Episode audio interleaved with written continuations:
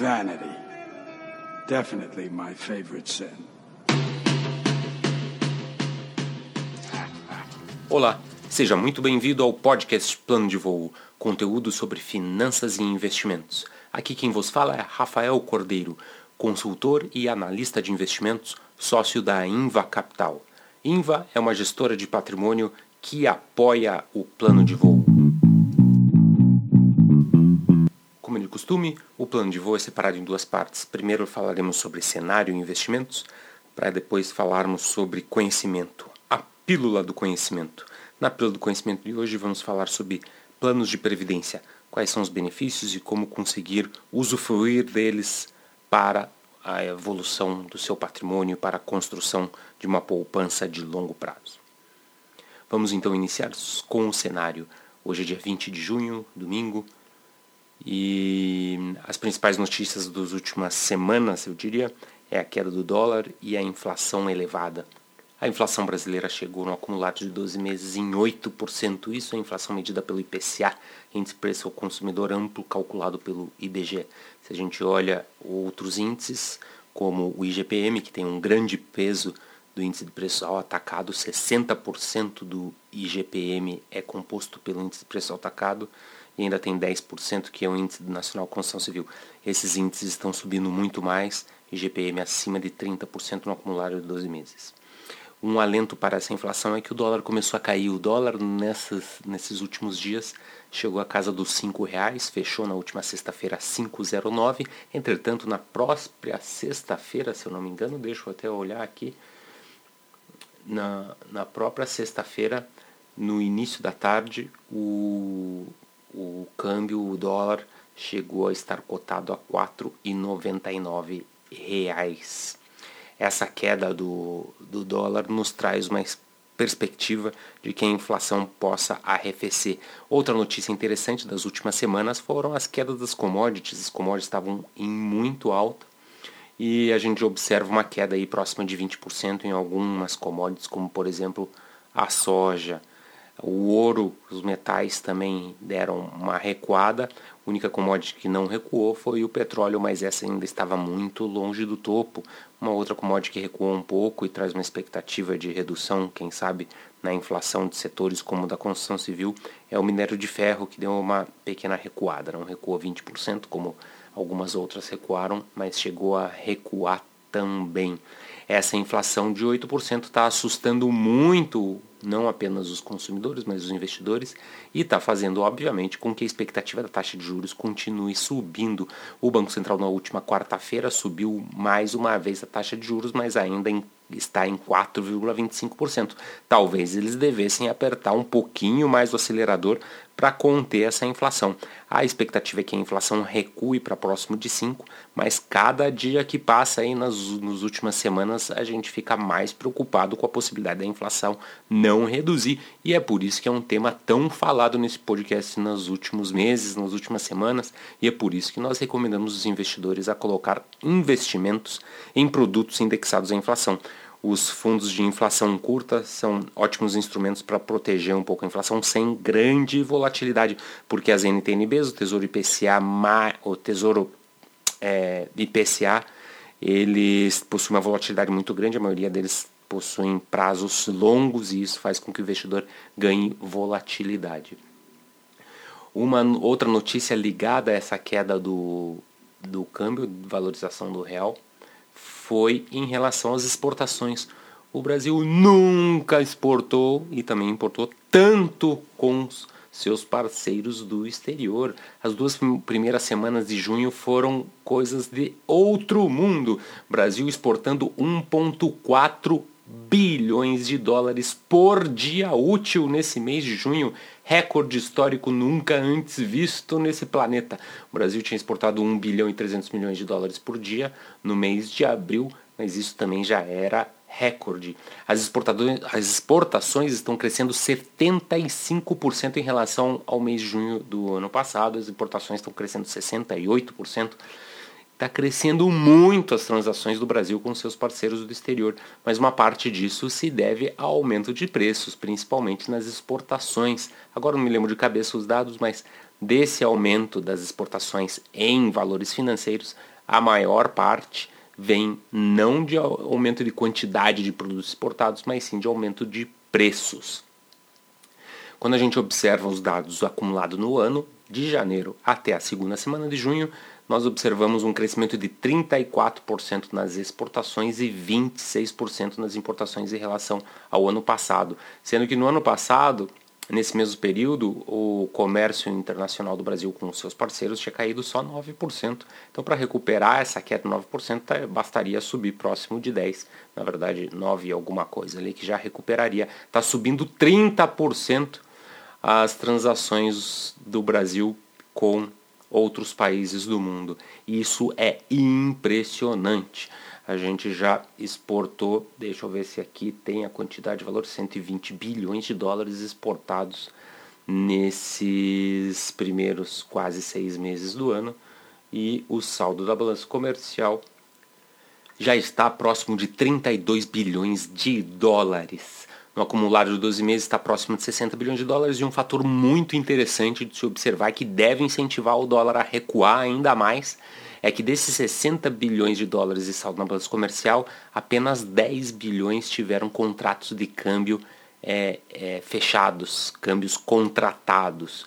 Ou seja, dos, dos 60 bilhões de saldo, tem um próximo de 50 bilhões que não foram contratados ainda. Isso daí é um relatório divulgado pelo banco BTG Pactual, que eu vi há algumas semanas, referente, se eu não me engano, ao mês de maio. Ainda não tem dado de junho. E, mas tem muito dólar ainda para entrar. Esses esses valores de exportações precisam ser contratados, não necessariamente, não tem mais prazo, o dinheiro pode permanecer no exterior. Entretanto, uma hora essas empresas vão ter que trazer para o Brasil para pagar seus investimentos, para pagar seus impostos e para pagar os seus sócios, os seus acionistas através de dividendos. Uma hora esses recursos vão ter que vir. E também com esse aumento da taxa básica de juros brasileira, que o diferencial acaba crescendo, porque lá nos Estados Unidos a taxa continua próximo de zero, na Europa taxas negativas, mas com a taxa Selic subindo aí para casa dos 5%, que já deve acontecer no, no próximo mês de julho, a gente vai é, atrair ainda mais recursos de curto prazo, o cupom cambial, que é o ganho que o investidor estrangeiro pode ter trazendo seu dinheiro para o Brasil começa a crescer. E a inflação dos Estados Unidos também permanece altíssima, 4,9% a inflação do Tio Sam no acumulado dos últimos 12 meses, dados de maio. Deixa eu pegar esse número aqui. 4,9%, então no último mês, inflação mais alta desde setembro de 2008. Lá em meados de 2008, a inflação chegou em 5,5%, mas agora a gente está no nível mais alto da inflação acumulada 12 meses na terra do Tio Sam. E é interessante observar que essa inflação próxima de 5% só ocorreu duas vezes nos últimos 20, 30, nos últimos 30 anos. Agora em 2021 e em 2008, a inflação nesses níveis dos Estados Unidos só foi observado lá em 1991. Então é realmente uma inflação bastante alta e mesmo assim o Fed diz que não vai aumentar os juros tão cedo. Espera-se lá que a inflação volte a recuar muito brevemente. Apesar do que os salários estão tendo que subir, porque as pessoas não estão querendo trabalhar. Eu acho que o governo americano talvez tenha dado benefícios em exagero aos seus cidadãos e eles não estão precisando ir trabalhar. A taxa de desemprego está acima de 5%, entretanto, o que para o padrão norte-americano e para a metodologia de pesquisa é, que eles têm, é, essa taxa de desemprego não é tão baixa. Mas é, para algumas empresas estão tendo bastante dificuldade de contratar. O McDonald's está dando um iPhone em alguns lugares para quem começar a trabalhar com eles. A Amazon estava dando bônus de mil dólares para quem começasse a trabalhar com eles. E os salários estão tendo que se elevar. Eu vi numa reportagem agora não me lembro qual era a fonte, mas de um restaurante que aumentou o salário do lavador de prato de 13 dólares a hora para 18 dólares a hora para conseguir ter um lavador de pratos. Então a inflação americana está alta, os salários estão tendo que subir, mas o governo, por lá o governo, o Banco Central de lá, o executor da política monetária, não está muito preocupado, porque ele diz que isso é temporário, que a inflação vai voltar a recuar. Isso também a gente acredita que aconteça no Brasil, ainda mais agora que as commodities começaram a recuar e o dólar também começou a recuar. A expectativa é que o dólar realmente é, continue recuando, porque é muito dinheiro que está entrando.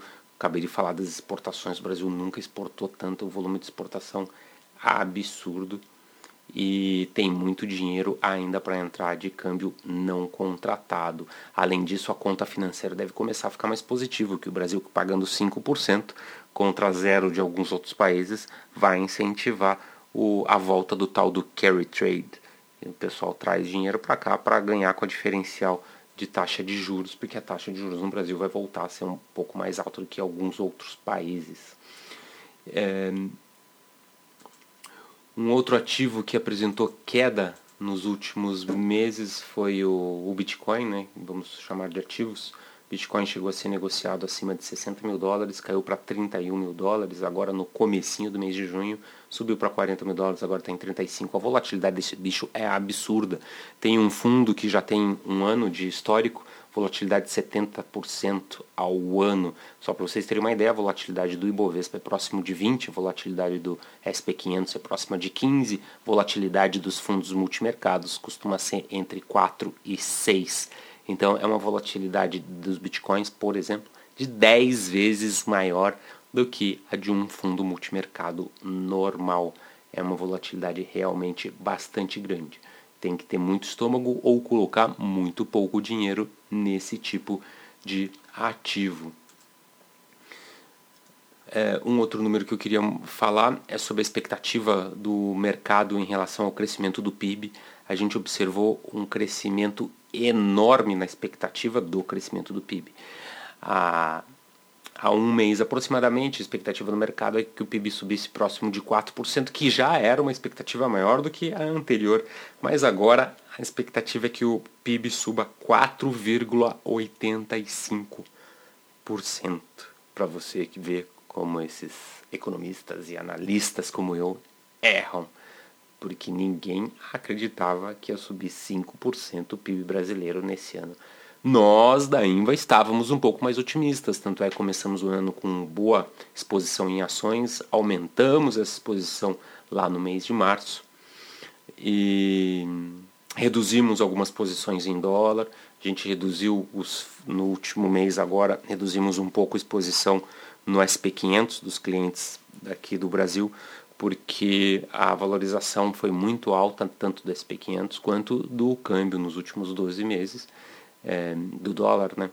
E agora a, a valorização cambial começou a vir e talvez venha ainda mais. A meta da taxa Selic subiu para 6,25%, então o mercado acredita que a taxa Selic vai fechar o ano em 6,25% também, com esse crescimento de 4,8%. Isso é muito impactante. Saíram os dados do primeiro trimestre, surpreendendo a todos. 1,2% de crescimento do PIB no primeiro trimestre surpreendeu a todo mundo. Foi engraçado, inclusive, ver alguns jornalistas não conseguindo explicar. A gente realmente não consegue explicar muita coisa na economia, não. É mais importante observar do que querer explicar. Observar e entender as consequências disso. Então, por exemplo, um crescimento do PIB muito acelerado é uma inflação continuando forte. É, mercado de ações tende a proteger um pouco contra a inflação, pelo menos no curto prazo. Mercado imobiliário tende a proteger mais no médio prazo.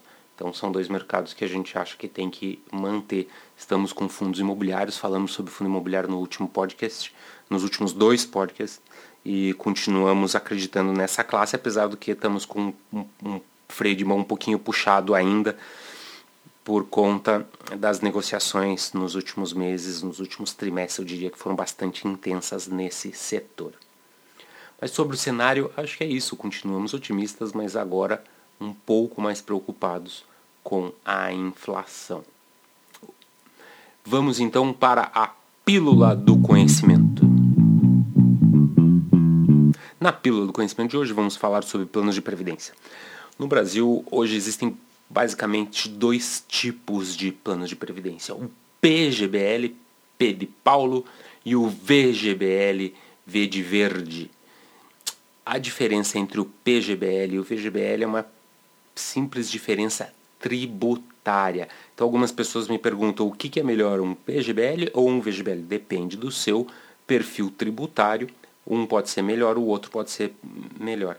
Entretanto, em termos de produtos de investimento, existem os mesmos fundos para os dois. Então, se você quiser aplicar num fundo de investimento como, por exemplo, o XP Superprev ou o Icatu Vanguarda, você vai ter esse produto para VGBL e esse produto para PGBL. Aplicam nos mesmos fundos, exatamente nos mesmos fundos. Mas qual que é a diferença então do P para o VGBL? O PGBL ele é muito indicado para as pessoas que fazem declarações de imposto de renda no modelo completo, aquelas pessoas que pagam imposto de renda na pessoa física e que costumam fazer pelo modelo completo para se beneficiar de descontos. Então, alguém que é assalariado, que tem filhos, que paga plano de saúde, que paga escola particular para os filhos, essa pessoa tem uma tendência a fazer um modelo completo, porque para cada dependente você tem um pequeno desconto, para a educação dos seus filhos você tem um outro desconto, para despesas com saúde você também pode abater da sua renda. E outra coisa que você pode abater da sua renda é o PGBL, até o limite de 12% da sua renda bruta total. Então, por exemplo, se você ganhou 100 mil reais no ano, você pode, naquele ano, enviar 12 mil reais para o seu plano de previdência PGBL e você não pagará imposto sobre os 100 mil reais, você vai pagar imposto sobre 88 mil reais, porque os 12 mil reais que você mandou para o seu plano de previdência serão isentos de imposto. Então é fantástico isso, porque se você tiver uma alíquota, por exemplo, de 20%, isso quer dizer que para cada mil reais que você colocar no seu PGBL, 200 reais é o governo que está te entregando para você enviar, porque você vai deixar de pagar esse imposto. Tem muita gente que está na alíquota de 27,5%, ou seja, para cada mil reais, 270 reais é o governo que está me dando para eu aportar no meu PGBL. E quando que você vai pagar esse imposto? Você vai pagar esse imposto apenas e tão somente no dia que você for resgatar o dinheiro. Entretanto, se você resgatar 10 mil reais, você vai pagar imposto sobre os 10 mil reais, você paga imposto sobre o valor do resgate total. Afinal de contas, o governo deixou de cobrar imposto sobre esse dinheiro no momento onde quando você aportou no teu PGBL. Então, você aporta no seu PGBL, para, não paga imposto sobre esse dinheiro hoje até o limite de 12% da sua renda bruta total no ano. Mas você vai pagar imposto quando você for resgatar lá na frente. E o melhor de tudo é que você pode optar pela alíquota, pela tabela regressiva definitiva, em que se o dinheiro ficar mais do que 10 anos aplicado num PGBL, você vai pagar somente 10% de imposto. Então veja o benefício tributário que um taxpayer brasileiro, que um pagador de impostos brasileiro pode ter. Ele deixa de pagar 27,5% de imposto hoje para pagar 10% daqui 10, 20, 30 anos, ou seja, lá quando ele começar a usufruir desses benefícios. Já no VGBL você não tem benefício tributário nenhum na hora de aportar. Então ele é muito indicado para aquelas pessoas que fazem um modelo simplificado, empresários, por exemplo, que recebem muitos um prolabore menor e mais distribuição de lucro das suas empresas, ele paga um imposto normalmente muito baixo. Então ele não tem razão para querer se beneficiar de não pagar imposto, porque ele já não paga imposto. Então é melhor aí colocar num V de vida, num VGBL. Esse VGBL, quando ele for resgatar, ele vai pagar imposto só sobre o rendimento. Então se ele colocou 10 mil reais e depois de 10 anos resgata 20 mil reais, ele vai pagar imposto só sobre os 10 mil reais de rendimento. Entretanto, agora ele não tem benefício tributário nenhum, mas também não vai precisar de benefício tributário porque não paga imposto de renda, já faz no modelo simplificado, onde tem um desconto simplificado de 20% da renda bruta total. Então a diferença entre o P e o V é uma diferença simplesmente tributária. Existem planos de previdência da mais variada é, é, variedade de produtos, tem desde um muito conservador até os produtos que aplicam 100% em renda variável. E no próximo plano de, no, plano de voo nós falaremos sobre os tipos de planos de previdência sob o ponto de vista de aplicação. Quais são as modalidades de planos de previdência que hoje a gente encontra, que tem uma variedade imensa. O mercado está muito bom para quem quiser juntar dinheiro dentro de planos de previdência. Por hoje é só. Agradeço a todos que me escutaram, todos que aproveitaram mais esse episódio do Plano de Voo e desejo a todos ótimos investimentos.